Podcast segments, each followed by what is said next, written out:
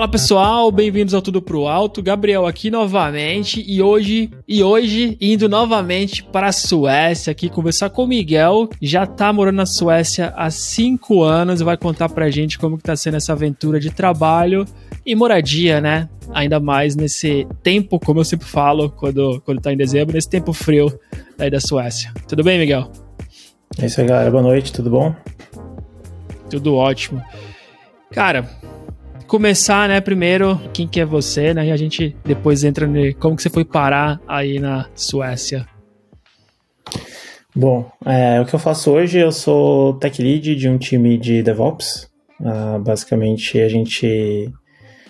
É estranho explicar em português, porque eu costumo falar em inglês, né, mas é, a gente tem uns clusters, eu tenho participo de um projeto, onde toda a parte de deploy é feita na AWS. A gente não usa nada on-prem na empresa, na, no nosso projeto. E eu faço parte desse time. E é isso. É, como tech lead, tu tem uma experiência ainda diferente, né? Porque não só trabalhar, mas também tem que liderar a galera de fora. Então, Sim. a gente vai entender aí qual que é a diferença. E, cara, como que você foi parar na Suécia? É, o nome da cidade onde eu moro chama Åkers Stickbruk. Alright. É, e, e. é tipo Como um que palavrão. você foi parar aí, cara? Por que a Suécia? É, bom, a minha história de tecnologia, trabalho e desenvolvimento é bem longa, mas resumindo, é, eu sempre trabalhei muito em consultoria e a última empresa quando eu saí da consultoria foi a Scania. É, eu trabalhei lá por quatro anos no Brasil, como consultor e depois CLT. E no último projeto que eu tive a oportunidade de trabalhar lá no Brasil foi um projeto global junto com a equipe aqui da Suécia. Eu fiquei mais de um ano nesse projeto e aí eu tive o convite para sair do time do Brasil e me juntar ao time da Suécia. E assim, é, depois disso, depois que você recebe essa proposta, né, você passa por entrevistas e tal, e aí depois finalmente eles te aprovam, mas é um processo que demora até a vaga abrir, você aplicar, ser aceito, negociar os termos da contratação, aplicar para o visto, sair o visto, vir a mudança e efetivamente mudar. Eu acho que vai um processo. Eu comecei em abril, maio e fui mudar em janeiro. Então, tu já é tinha ido para Suécia antes? Ou ouviu Suécia é. e partiu?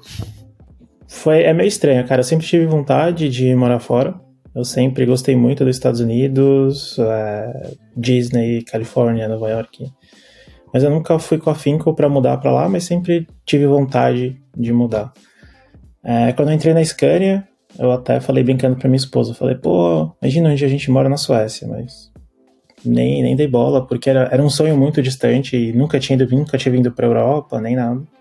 Uhum. É, eu vim parar aqui por causa do projeto, Assim que a gente deu kickoff no projeto, a primeira atividade foi vir passar um mês na Suécia, em janeiro, logo no friozão, no, na escuridão.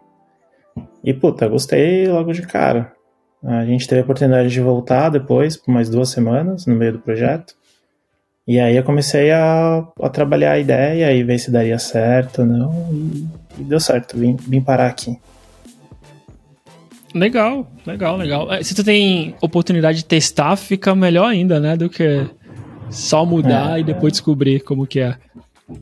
É. é eu consegui ver, vir e ver no, no, inverno como é que era esse mês de janeiro. É, hum. Não é fácil, é frio pra caramba. É um frio diferente do Brasil. E, diferente, e diferente também é que o frio é só fora de casa, né? não é dentro de casa. Sim. Por exemplo, a gente estava comentando agora que a tua casa. Tu tá quantos graus aí agora fora? É, fora tá menos 18. Menos 18. E dentro da tua casa, 21. Faz 20, é, 21 porque o termômetro tava perto da janela, mas eu tenho um aqui na sala que bate 28, 29.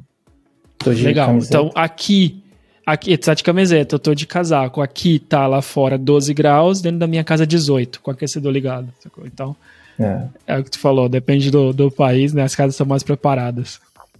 É, que é engraçado, porque você abre um pouco a fresta da janela ou da porta, você vê as ondas de calor passando, assim, é, é bem diferente. Sim, então isso Mas é facilita é... bastante, né? Porque pelo menos o frio é só lá fora, então tu já não, não sofre tanto. Mas é, é um choque, né? Não é, Nada que você tá acostumado no Brasil. É, é, estranho quando você chega aqui a primeira vez e começa a ver temperatura negativa, né? No Brasil, sei lá, quando ia para uma cidade de serra, alguma coisa, pegava zero, um, dois e já era frio. Aqui, quando eu desembarquei a primeira vez, já tava fazendo menos 10. Eu falei, caraca! E aí não tem roupa, não tem calça, não tem tênis. Uhum. Aí corre pra, pra comprar tudo. Né? Sim, sim, sim. Mas, cara, tu trabalhou então nesse projeto por um tempo com a galera da Suécia, né? Teu time, eh, ele era composto mais suecos ou era um time internacional? É, quando eu tava no Brasil, o meu time era 100% BR, era 100% brasileiro. E hum. tinha aqui na Suécia mais quatro times suecos misturados, né? Então tinha muito time, tinha um time que era inteiro de sueco, tinha um hum. time que era mesclado, bastante europeu, e tinham dois times 100% indianos. Uhum. Então tu já teve, já teve uma sensação ali, já teve um. de como que seria trabalhar com, com a galera, né? Sim. É. E aí era legal porque era nosso time alocado no Brasil, tinha um time alocado na Índia e três times alocados na Suécia. Então tinha que rolar essa sinergia, reunião pra caramba. A gente tinha uma câmera aberta lá e uma câmera aberta aqui no Brasil. É, uma câmera aberta no Brasil e uma na Suécia. Isso é e uma televisão do lado. Então era como se fosse uma janela que a gente tinha. Era, era, foi, era, foi, foi um projeto bem legal. Isso é legal, isso é legal. Eu já vi, eu já trabalhei com pessoal assim em outros lugares, mas não tinha isso, mas uma vez eu vi isso no empresa que um amigo meu trabalhava, que era no Rio e São Paulo, e aí, tipo, no final da mesa, né, tinha também uma TV que era como se fosse pra, pra dar a sensação de ser uma mesa só é. pra galera, né? E, e ele falava é, o nosso que, a gente chamava de janela, De janela. É, então. Ajudava porque tu só tirava do mudo ali, né? Se tivesse que falar com alguém, tava vendo quem tava ali ou não. Então, facilita. Mas no remoto hoje em dia, isso já muda é. um pouquinho, né? Eu não ia querer uma câmera na minha casa. É, não, no, no remoto não lia, não rola. A gente ficou com isso acontecendo, acho que por alguns meses, e aí depois, como a Sky é uma empresa grande, cheia de leis, e aí falaram que não podia ter uma câmera 100% ligada por causa de uma lei XPTO lá, e a gente teve que parar com isso. Mas quando foi, foi legal enquanto durou. É, é. Mas, cara, como que foi trabalhar com, com esses caras aí? Ainda no projeto pelo Brasil mesmo, né? Já, já é um time internacional, se não Sim. o teu time, mas tu tem que interagir com os outros times, né? Então tu já vai ter essa sensação. E o que, que tu achou de diferente? Ou é, nada, assim? É... Cara, a primeira sensação que eu tive, eu nunca tinha trabalhado, nunca tive essa experiência de trabalhar com ninguém da Europa ou dos Estados Unidos. É, eu trabalhei com um time de argentinos uma vez, mas eu achei eles bem parecidos com os brasileiros. E eu, pelo menos, e meu time tinha a ideia: putz, a gente vai trabalhar com os caras da gringa, os caras vão ser top fudidos, os caras manjam pra caramba, meio como é que vai ser, a gente, putz, não deve saber nada perto dos caras e vambora. A gente teve uma primeira reunião, aí realmente apresentaram uma arquitetura de projeto super complexa, a gente ficou meio assustado na época, falou, putz, cara, o que, que a gente tá se metendo aqui? E aí a gente veio para a Suécia para entender melhor e criar esse conceito de grupo, né, de confiança e tal.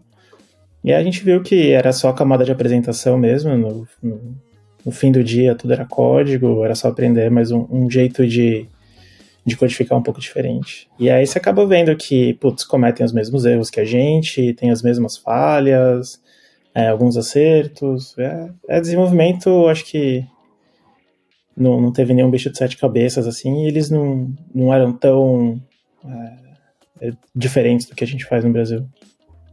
A gente às vezes fica com essa áurea, né? Esse mito de, é. de que o pessoal sempre sabe muito mais do que a gente, mas no final são todos todas as pessoas de, de, de TI também, né? Com, independente do país, sabe mais ou menos, né? Não, não faz muita diferença no dia a dia.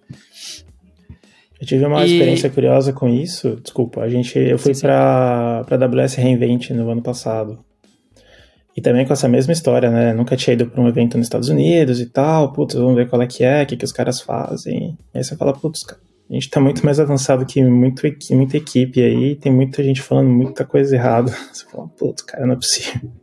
Então foi, foi bem legal também. Não, legal, legal. Assim, o, que, o que eu acho que ajuda a alimentar esse medo é porque o material que a gente consome acaba quase sempre vindo deles, né? Não diria nem tanto do europeu, mas vem muito dos Estados Unidos. Então, sei lá, qualquer livro que tu vai ler, os grandes autores famosos, eles são sempre americanos. E isso acaba é. dando, dando essa sensação e também um pouco desse medo, né? De que, putz, cara, estão lá na, na, na, fonte, né? De onde as coisas estão é. nascendo. Aí, ou você pega o livro de americano ou você pega vídeo no YouTube de indiano, né? Você fala, caraca. É, é, é verdade, é, é. Eu já vi até, tipo, sketches, assim, dos Estados Unidos mesmo, sobre como aprender code, a programar e, basicamente, o cara brinca que é assistindo vídeo de, de é. indianos no YouTube, né? Então, até eles mesmo tem, tem essa. E, mas, fora, mas fora isso, né? Esse medo que deu é, e depois tu falou que era tudo a mesma coisa, né? E pelo que tu contou, até o medo do teu time inteiro, né? De como que vai Sim. ser trabalhar com os caras. É, porque tu teve lá indiano e, e suecos. Uh, e como que era o relacionamento entre eles? Uh, e aí eu, eu, a minha pergunta é, eu trabalhei com a equipe com indianos e eu achei bem diferente das equipes com os europeus, sabe? O jeito que eles trabalham, o esquema das reuniões, o questionamento. Tipo, eu tinha que puxar muito, tipo, tu entendeu mesmo? É, tá é. tranquilo? E os caras não tinha. E eu queria saber se pra ti também foi a mesma coisa. É, é, com o indiano a gente acha um pouco mais difícil de trabalhar, porque é o que você falou, você tem que puxar e falar, cara, você entendeu o que é pra fazer. É, é, a mais, é, um mais um é dois e tem que exibir dois na tela. Você tem que dar. Depende do nível, claro, né? Tem, as, tem os, desenvolvimento, os desenvolvedores muito mais sêniores conseguem se virar melhor, mas a, a, maioria das pessoas que eu trabalhei, você tinha que dar o direcionamento correto, você não podia deixar muito decisão pro cara ter. Então você tinha que falar, ó, é assim, assim, assado, a tela é assim, a regra de negócio é assado, tem que ser feito desse jeito. E aí, se você guia mais ou menos o que tem que ser feito, os caras conseguem fazer. Vão ter uma dúvida ou outra, vão pesquisar, ou vão escrever algum código estranho que você só chega lá e dá uma olhada. Mas tirando isso, é tranquilo. O sueco ele vai te perguntar 500 mil vezes o, se é isso mesmo que tem que fazer. É, vai chamar duas reuniões para ter certeza, e uma vez que ele teve certeza, ele vai. E aí ele vai trabalhar, vai focar e vai entregar o que tem que ser entregue. Então essa foi a, a principal diferença assim que eu achei. O sueco ele vai questionar muito, é, putz, é isso aqui mesmo, é, vamos fazer e não sei o que, vamos fazer uma reunião para ter certeza que isso vai estar certo. E aí, e aí manda bala. Entendi, entendi. E, e, até acrescentar, assim, quando eu falo do, dos indianos que eles não questionavam, eu não falo isso nem no modo negativo, sacou? Porque eles eram muito bons ah. e muito rápidos. O, o que eu via, assim, que o pessoal da equipe que tava, eram brasileiros e portugueses, que tinham dificuldade, é só de que, tipo, às vezes o cara podia ir pro caminho errado muito ah. rápido. Porque eles, eles não questionavam muito, então os caras tinham que ficar pedindo para que nas reuniões eu, eu desse um direcionamento, assim, e confirmasse melhor, né? É, eu trabalhei com vários indianos já aqui na Scania e, putz, é igual brasileiro, cara. Você vai ter dev bom e vai ter dev ruim. Então você tem que mais ou menos filtrar o que, que você vai mandar para alguém. Né? Uma tarefa muito complexa, uma tarefa mais fácil e, e dar uma guiada. E sim, eles são muito rápidos. E se eles têm dúvida, eles não vão perguntar, cara. Assim, eles vão achar que é aquilo que tem que ser feito e eu vou entregar no prazo até antes, mas eu vou correr com isso aqui. Uhum. E, e, tu também teve experiência, né? Como tu comentou, tu agora trabalha como lead. Então tu tem, tu tem esse projeto aí, tu tá com todo mundo, e tu tem a experiência como lead, que aí tua responsabilidade muda um pouco. Tu pode, como um membro da equipe, né? Tu só ter que conversar e pode entender as coisas, tirar dúvida, mas como líder, tu vai ter que guiar a galera também, né? Então, é, e não só guiar, muitas vezes tu tem que entender muito mais sobre a pessoa, né? Pra tu poder Sim. dar o direcionamento de carreira, e para tu formar uma equipe boa, né? E, e, aí, como tu tá sentindo essa tarefa de lead aí na Suécia? É, o lead nesse, nesse daqui, pelo menos na equipe que a gente tá, o conceito de direcionamento de carreira e tal, é o meu chefe mesmo, que aí tem o, o gerente, hum. que é o tu que é vai fazer esse técnico. direcionamento, mais um líder técnico. Ah. É, hoje nosso projeto consiste da nossa equipe de DevOps, mais uma equipe de suporte e, se não me engano, seis equipes de desenvolvimento. Então, quando tem alguma dúvida, alguma coisa, geralmente é o lead que vai lá e posta a galera, estão fazendo uma manutenção. Ah, tal coisa aconteceu. É, puta, tem que chamar para o War Room. Aí vai os leads. Então é mais nesse, nesse quesito. Né? E também redirecionar, putz, é, agora a gente tem que migrar a tal ferramenta, ou vamos fazer um teste de tal ferramenta nova, vamos fazer. É mais ou menos guiar por onde a gente vai o roadmap. Né? Entendi, entendi. Então é muito mais técnico mesmo. São as decisões Sim. mais técnicas, não de, de pessoas e carreira. Ah. Legal. E na tua equipe agora, tu trabalha só com suecos? Ou tem que interagir é, com pessoas também? A gente tem uma equipe bem junta hoje. É eu e mais dois recursos, e são dois suecos. Ah, tá. Então é uma equipe pequena. E aí, como que é, é trabalhar com sueco? Cara, agora, mesmo não é naquele projeto é, remotamente do Brasil, tu tá aí com eles, tu tá o dia inteiro, né? Novamente, não é, é remoto, então tu consegue sentir como que é trabalhar com galera. E o que isso é diferente das tuas experiências anteriores? É, o, o sueco tem. O que eu acho legal é que tem dois, dois tipos, assim, né? Tem quando você se junta à equipe, eles são mais fechados, parece que aquele período de namoro e estudo. Depois que você passa um tempo, já vira mais amigo, cria amizade, chama pra beber, chama pra vir em casa pra um churrasco, você já fica mais, mais amigo, né? E aí, putz, o clima rola mais ou menos o mesmo, assim, piadinha, troca ideia, o parte do almoço é bem legal. Então tem essa diferença, mas os primeiros três, quatro meses é mais difícil ter uma abertura, assim, sabe? Putz, aqui caberia uma piadinha no Brasil, mas vai ficar uhum, estranho. Uhum. Mas depois, com o tempo, você vai pegando intimidade e tal, e, e é bem diferente. É, eu, Legal, eu acho que o que então muda do Brasil. Um mais. É, é, isso que eu ia falar. O que muda do Brasil é, puta, às vezes você tá entrando numa equipe nova e já tem, sei lá, você conhece alguém que conhece alguém que conhece alguém, já entra, nas primeiras duas semanas você já tá mais enturmado, já, putz, consegue chamar alguém para sair ou ver como é que é. Aqui demora um, um tempo mais, assim. É, eu, eu, eu, entendo, assim, eu acho que é muito normal essa, essa parada de que a gente, né, é, sei lá, o cara novo a gente já quer falar, putz, pelo menos na empresa que eu trabalhei, é. né, quando vinha alguém de fora, ficava todo mundo meio preocupado, oh, quem vai chamar o cara pra sair à noite, sacou? Mesmo que ele não queira, mas tem alguém que tá disponível, aí é. tava a galera combinando antes do que, que a gente ia fazer, como ia ser a semana da pessoa, às vezes a pessoa tava ocupada, aí beleza, ou tinha que fazer, ou não, a gente ficava, tá bom, e aí, alguém vai sair, chama o cara, ou chama a mulher, sabe? E, e essa parada, assim, tu não teve, né? Nesse começo, tava só, é, só relação o, de trabalho. O que, o, o que piorou a minha entrada foi que eu mudei de projeto no meio da pandemia. Então, eu tava hum. num projeto pela Scania, e aí, graças à pandemia, tiveram que cortar custos, o projeto que eu tava anteriormente foi cancelado. E uhum. aí eu fiquei sobrando. E aí me encaixaram nesse projeto que eu tava depois das férias.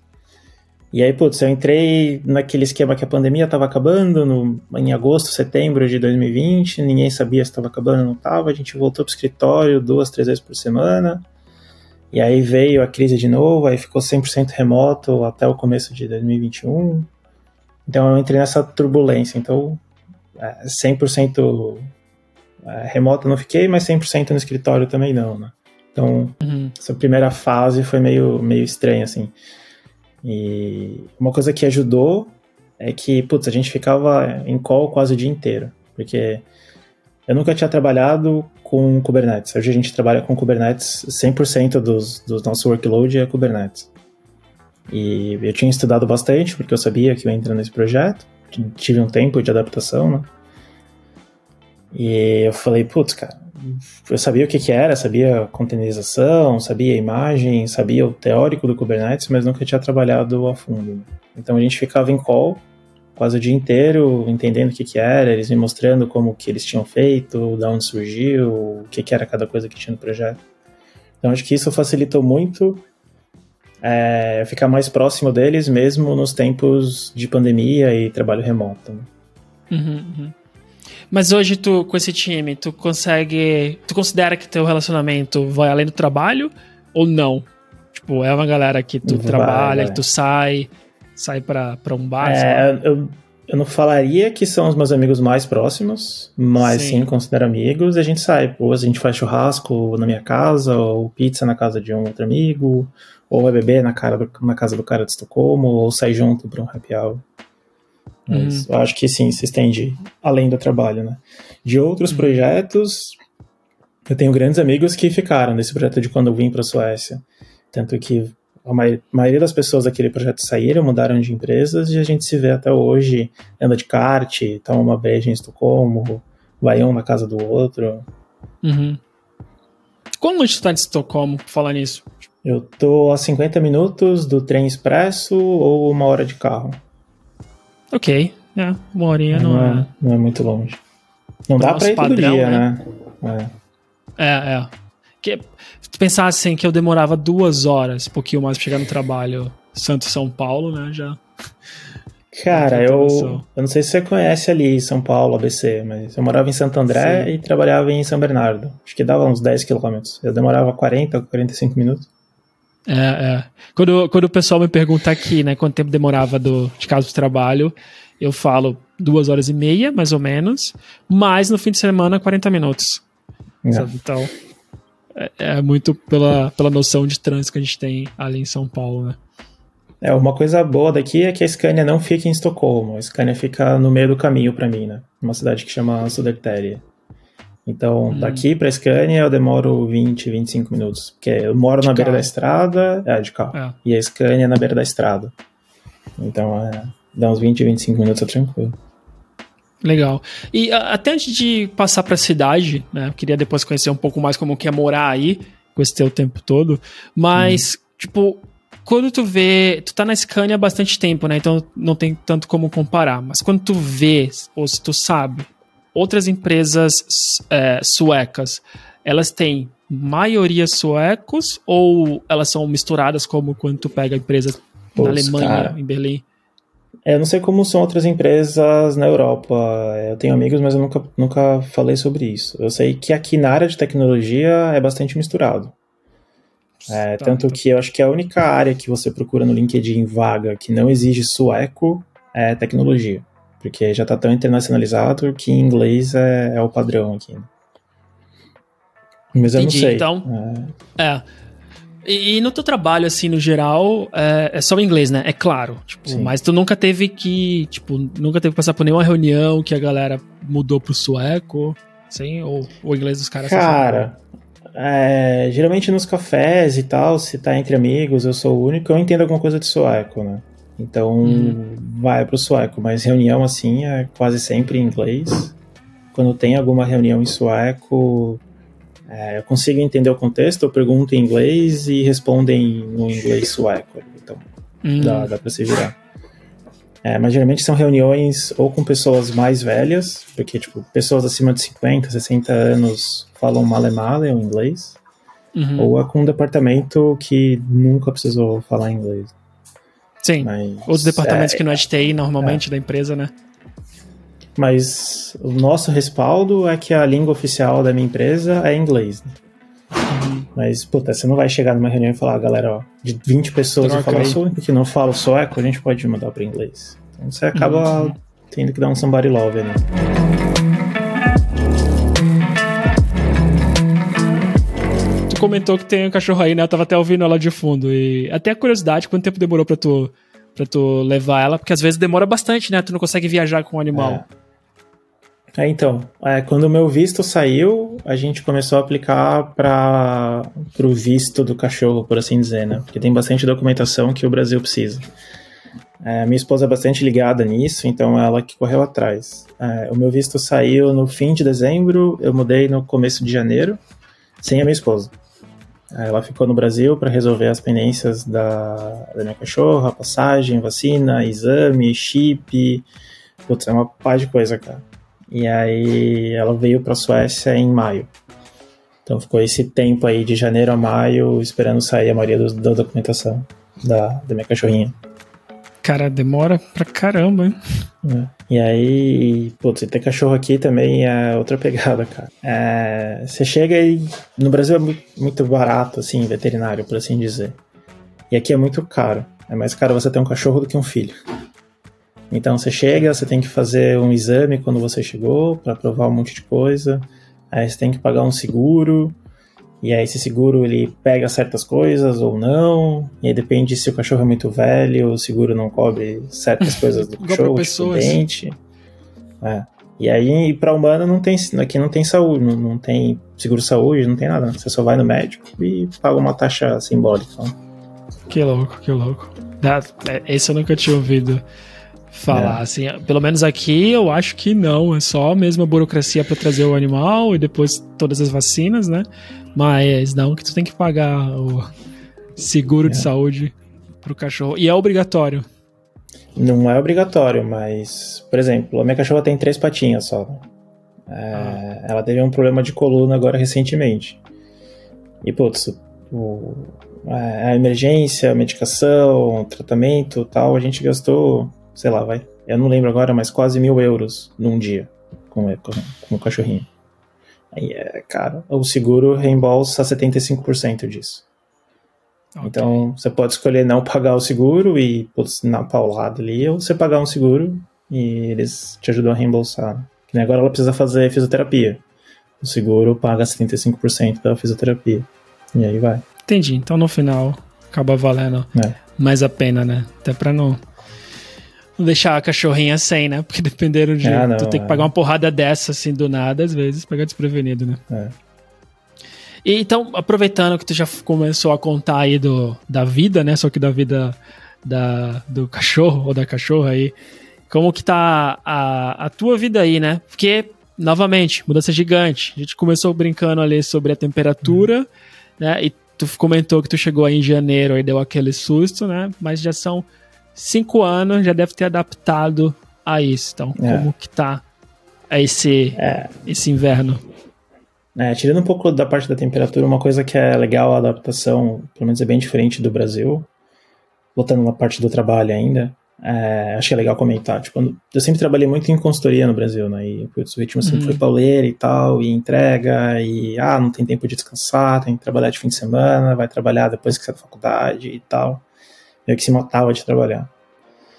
Aqui é bem diferente. Aqui eles prezam muito o seu bem-estar, se você está feliz, se você está saudável, se você tem uma, uma vida fora do trabalho ok.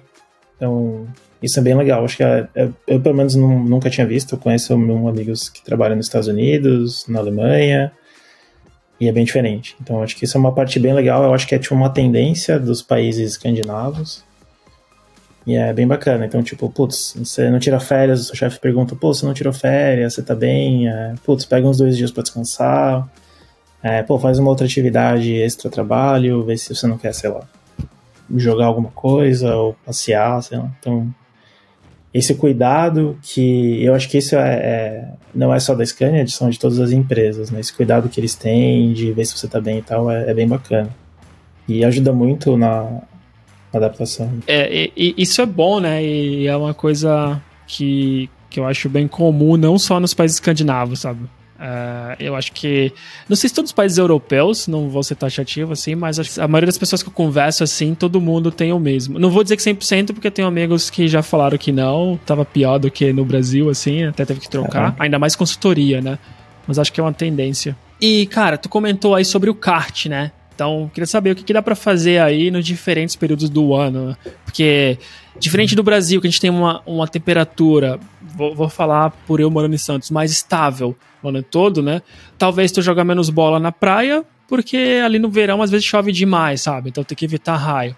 Mas acho que minha vida não mudava completamente. Em Portugal também não muda completamente. Agora, pra ti aí com ficando escuro às quatro é. no verão, acho que tem que mudar um pouquinho, né? Cara, muda bastante, assim. É, é, muito engraçado porque não é só a vida que muda, tipo, tudo muda. É, você vê a diferença desde, claro, do tempo, que tá mais frio, que tá nevando, e escurece, que nem hoje escureceu duas e meia da tarde. Mas também o mercado é muito sazonal. Você vai ver coisas que você só encontra no inverno, coisas que você só encontra no verão. Você vai na loja, é, loja de imóvel, tem muito produto sazonal de inverno, de verão. Isso, é, de um certo modo, é bem legal, né? Mas é, o que muda, para mim, a mudança mais drástica, que eu acho muito estranho, é, a gente tem um carro aqui, e o carro tem um set de. tem um, um conjunto de pneus para o verão e um conjunto de pneus para o inverno. Porque os pneus de verão não conseguem andar na neve. Caraca, velho, muito estranho. é, aí tem os esportes de verão, por exemplo. Tem amigos meus que jogam futebol.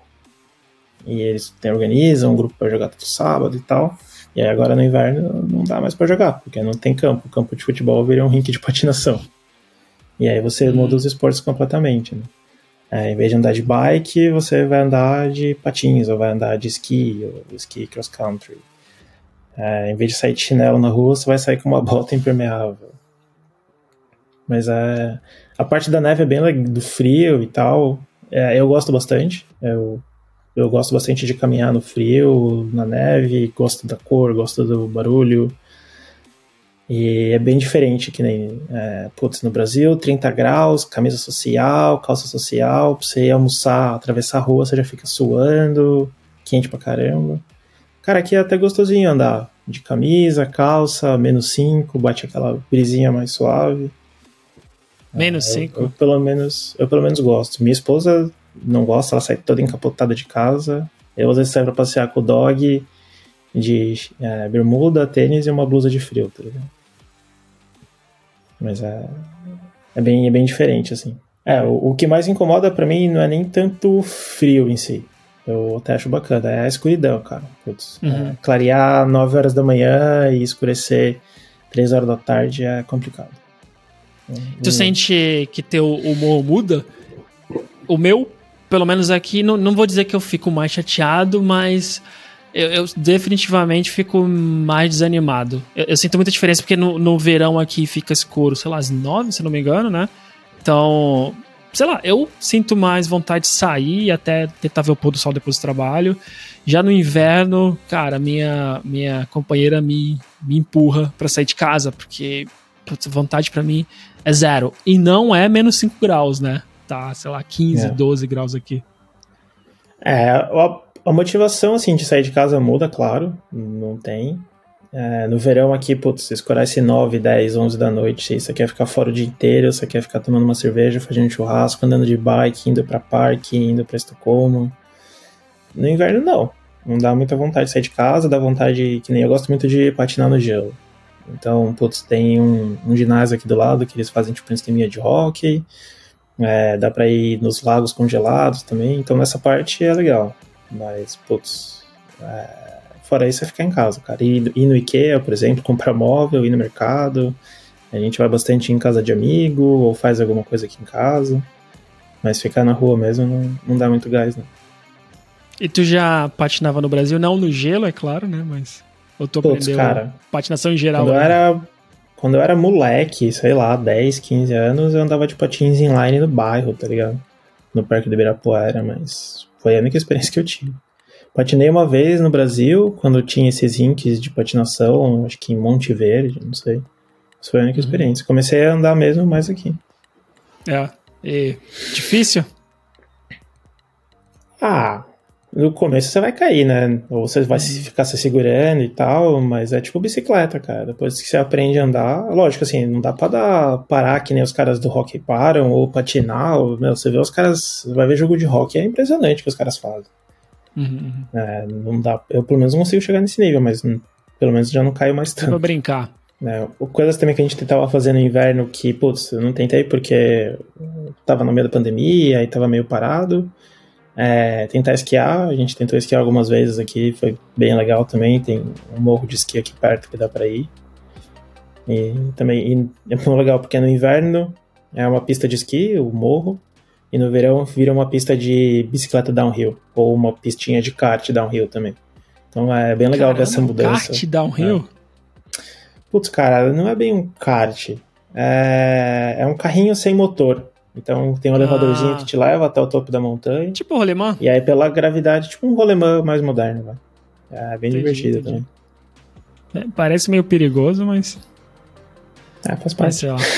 faz parte, né? É parte da graça. no bicicleta downhill também, bike. É. Cara, é, essa parte de perigoso é um negócio bem legal dos suecos aqui, que a gente fala que os caras são meio viking mesmo, cara.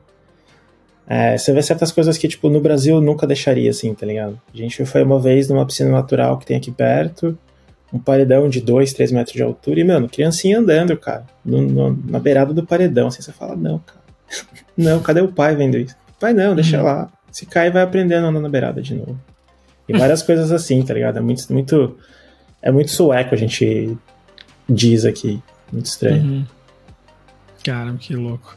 Mas falando, agora que tu comentou até do é muito sueco, né? E, e desses costumes, eu queria saber também sobre a comida, mano. Como, como que é? Aí, tu tá, tá na comida sueca mesmo ou tu tá se adaptando a tentar fazer receitas brasileiras na Suécia? Cara, comida sueca é, é meio complicado. Eles não têm muita coisa típica, assim, por assim dizer. É... O, que, o que eu gosto típico deles, eles têm tipo. Eles, aqui chama de shotbullar. É bolinho de carne, uma almôndega.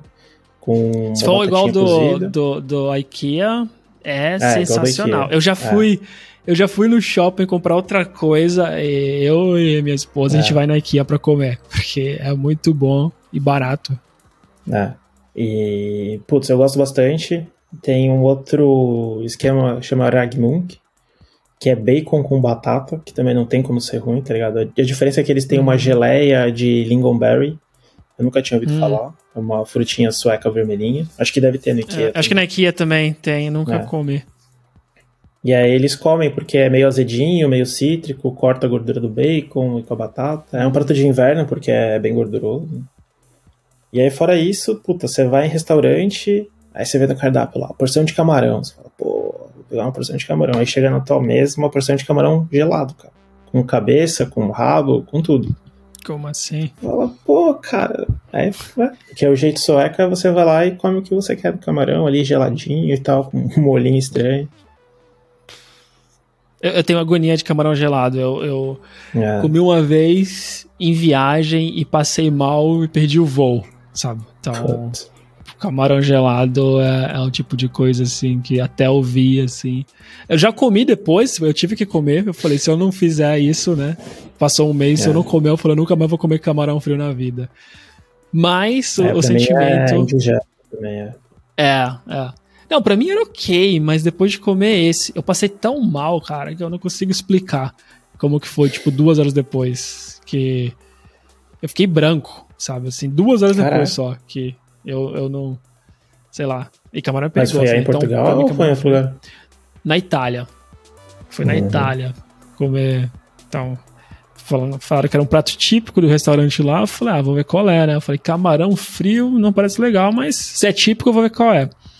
E aí eu comecei a comer e eu tava com locais. Eu falei, é meio estranho. Não, mas é assim, não sei o quê. Bom, vocês estão falando, vambora, né? Paguei em euro, né? Morava no Brasil ainda. Uhum. Então vambora. E eu vou no outro dia e aí não deu. Caramba. Não deu pra pegar o voo, sim. Tava muito mal, sim. Mas enfim, voltando pra comida, né? Mas, Mas é, cara, aí o que a gente tenta fazer aqui em casa é mais uma comida brasileira ou uma comida fusion sueca brasileira com o que tem no mercado. Uhum. É, tipo, eu, eu, aprendi no Brasil, não cozinhava quase nada. A minha esposa, ela sempre cozinhou muito bem, mas sempre trabalhou, então a gente não tinha esse tempo de ficar cozinhando coisa mais elaborada. E aqui, como o trabalho não exige tanto quanto no Brasil, você consegue pensar em coisas mais legais e tal. E eu aprendi a cozinhar algumas coisas bacanas. Comprei, tipo, sei lá, sous vide, comprei churrasqueira. Então, a gente se virou bem aqui fora da comida sueca, por assim dizer. Ainda mais na pandemia, né? Pelo menos na pandemia é. eu virei cozinheiro. Passou a pandemia, eu não. É. Sei lá, só quando é necessário, mas na pandemia eu tava. Tipo, foi a hora de mostrar pra coxinha, minha esposa. Pão de queijo. É, é. é isso. Hora de eu mostrar ó, a culinária brasileira. Tipo, aproveitei a pandemia e muqueca, foi. Sei lá, tem aquele arroz do coco bambu, não sei se tu, tu já sei, sei. comer. Então, aprendi a fazer lá. Acho que Arroz, o Camarão Internacional, não lembro. Ah, Camarão Internacional. É, então, pandemia, beleza. Mas então tu ficou, foi só nessa onda também. É, agora a gente tenta fazer coisa mais elaborada assim de fim de semana, né? Putz, ah, vamos pegar, a gente viu tal receita, vamos tentar fazer. Estamos com vontade de comer tal coisa que a gente fazia e faz de fim de semana. É, Entendi. Aqui, agora mesmo com frio, a gente tenta fazer churrasco também. Tem a churrasqueira do lado da porta da varanda, então sobra a porta da varanda ali, mexe a carne, fecha de novo. Uhum, uhum. E os vizinhos Mas a carne é boa? espantados. É, cara, não, não é ruim. Assim, é que nem no Brasil, tá ligado? Tem de todos os preços e todas as qualidades. É, a mais barata vai ter carnes boas e vai ter carnes ruins. E a mais cara vai ter, a maioria sempre carne boa. Né? Depende de onde você compra, da origem. Então, é relativo e é caro.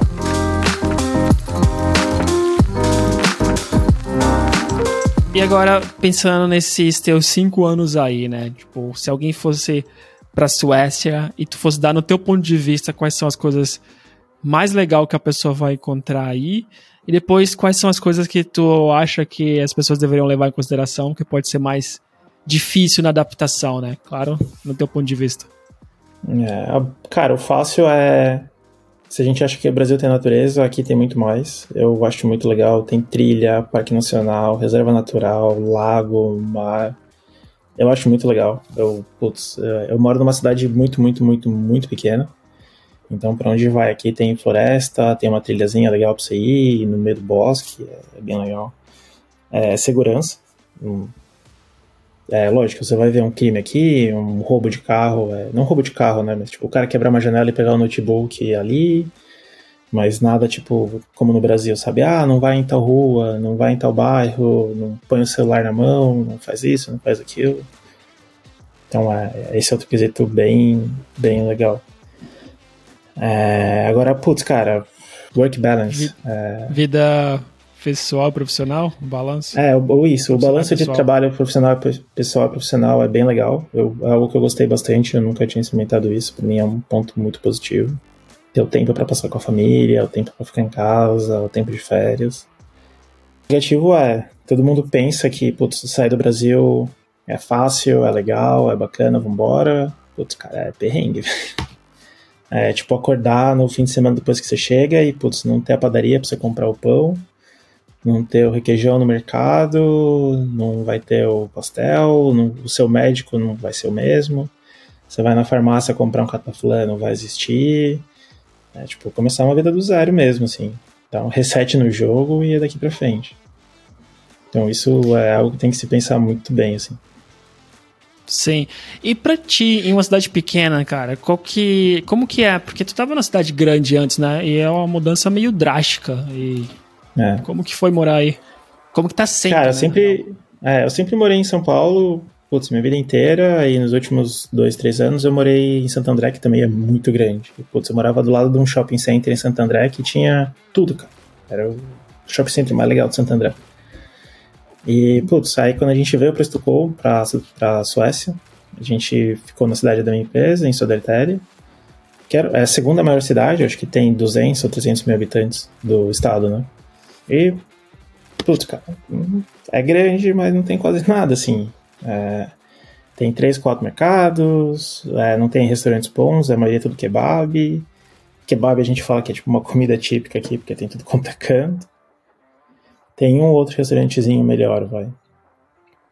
E não, não tem as facilidades de uma cidade grande, mas tinha algum dos contras. Então, é, tinha bastante coisa errada que você vê na cidade, é uma cidade que tem bastante imigrante, então, putz, aconteciam umas coisas que não deixavam a gente feliz ali, e a gente falou, ah, vamos mudar. É, a gente pensou em Estocolmo, Estocolmo capital, maior cidade, é grande, mas, putz, mudar para uma cidade grande que não é São Paulo, tá ligado? É, as coisas fecham tudo cedo, não tem uma grande variedade de restaurante, não tem uma grande variedade do que fazer, é só uma cidade grande. A gente falou, estamos cansados de trânsito, cansado de estresse, vamos pro campo. Aí a gente achou, é tipo um apartamento, casa, aqui na cidade onde a gente mora, e, putz, estamos gostando pra caramba, cara. É, a gente meio que desconectou das coisas que a gente fazia em cidade. Hoje a gente vai basicamente para mercado, para um cinema, ou vai uma vez por mês para Estocolmo para passear mesmo, de turistar. E estamos gostando, cara. É silêncio, você não ouve quase nada. É isso aí.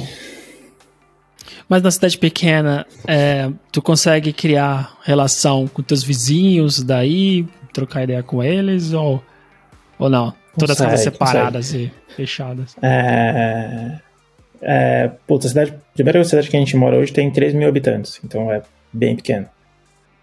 É, não tem posto, não tem farmácia, tudo tem que ir na cidade do lado.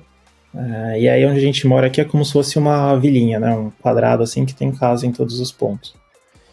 Então a gente consegue conversar com os vizinhos. O problema é, eles são todos muito legais, são uns amores. Só que a maioria é são pessoas mais velhas e quase não falam inglês. E eu uhum. quase não falo sueco.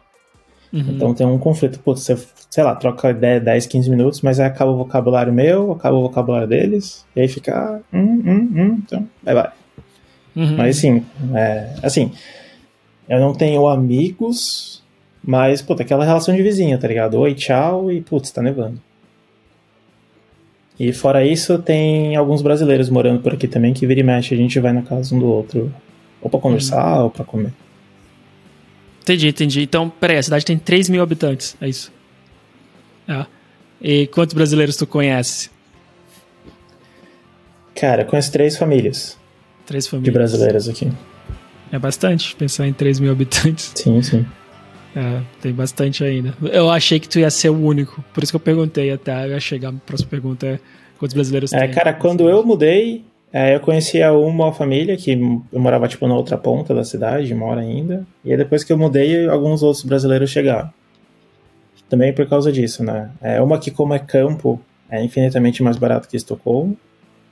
E aí tem o mesmo pensamento, né? Putz, já que eu não vou para Estocolmo, eu vou para uma cidade oposto, né? E, putz, aqui é, cara, é a, a paz reina, é muito gostoso. Eu adoro. Bom, que bom.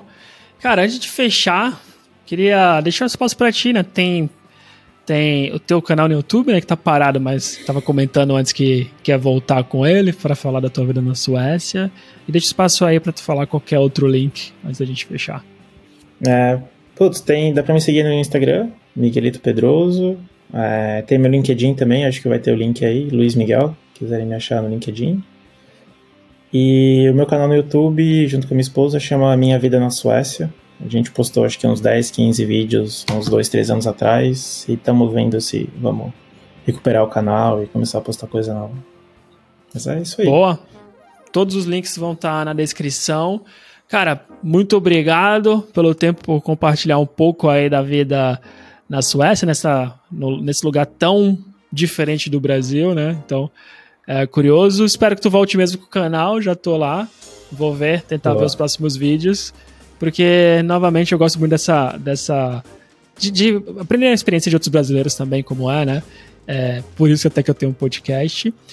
E para quem estiver ouvindo, não se esquece de ir na, lá nos links do Miguel, seguir e também seguir o canal para acompanhar mais episódios como esse, tanto no YouTube, Spotify, Apple.